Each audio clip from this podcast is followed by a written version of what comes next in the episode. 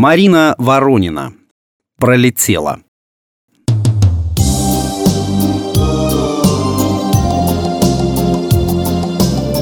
Лариса долго не выходила замуж, что было странно.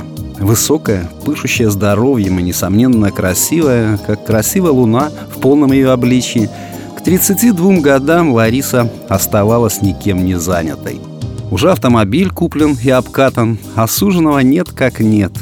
Учитывая, где Лариса зарабатывала, так вовсе складывается непонятно.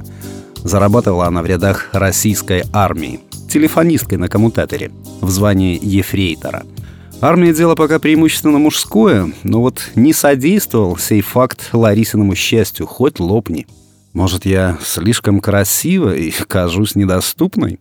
Разглядывала она в зеркале свое привлекательное лицо.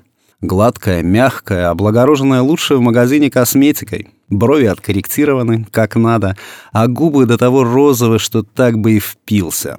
Было бы кому впиваться. «Ох!» — вздыхала она, снимая шелковый халат. «А формы-то, формы пропадают!» Потом облачалась в штаны с карманами на коленях, шнуровала берцы, защелкивала ремень на бушлате и ехала в часть. Жизнь, конечно, подбрасывала конфетки, но почему-то скупилась на самую вкусную. Но все течет, все изменяется. По разнарядке Министерства обороны получила ефрейтор Топкина в новостройках однокомнатную квартиру. Кухня 12 метров, комната 18, прихожая 5. Есть где развернуться шикарной во всех отношениях женщине. А следом возник, наконец, и он, кандидат в мужья. Материализовался, так сказать, из придорожных лопухов. Стоял под дождем на обочине и махал попуткам. Никто не подсаживал вымокшего пассажира – а у Ларисы салон кожаный, ей не жалко. К тому же она верила в знаки. Если тебе машут, откликнись. И взяла пассажира. Докатили до центра. Настала пора прощаться. Олежка долго кланялся ее благородству и красоте в целом. Так и заявил. Красивей, дескать, не встречал. Вы ослепительной луны на небе. Если бы я мог отблагодарить ресторан, прогулка по реке, карусели, в конце концов.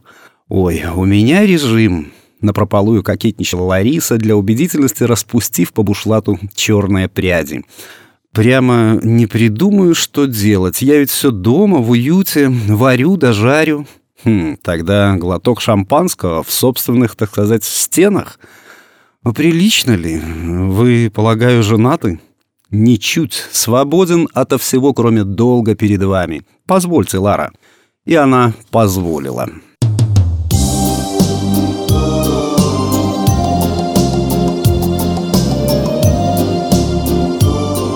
когда шампанское уже подсело над оливье, выяснилось в хозяйстве ни крошки хлеба. «Я мигом!» — вылетела Лариса из квартиры, заперев ее по привычке одинокой натуры. А по возвращению дверь категорически не хотела открываться. Лариса уже так и этак, ключ бороздками вверх-вниз, нажимая, ослабляя, вправо-влево, безрезультатно. «Олег!» — зашептала она в замочную дырочку. «Отомкните, у меня ключ заело». Изнутри молчали. «Ну, Олег же, вы что ли заснули?» Не желала беспокоить соседей и ронять свое реноме Лариса. Услышат, скажут, не обжилась по-настоящему, еще дом полупустой, а она уже хахалей водит. Поскреблась, наконец решительно позвонила. Молчок. Может, сердце? И не успев додумать картины бездыханного тела, ефрейтор Топкина вдруг поняла — обокрали. Гнусное проникновение в целях завладения фамильными ценностями. Хлеб ему понадобился. А хворюга ты подлый, придорожный Олежек. Воспользовался беззащитностью женской души. И уже не таясь, Лариса заорала «Отпирай, сволочь!» Налегла посильнее на дверную преграду, разбежалась и вышибла ее с петель. «Стой! Стрелять буду!» Квартира была пуста.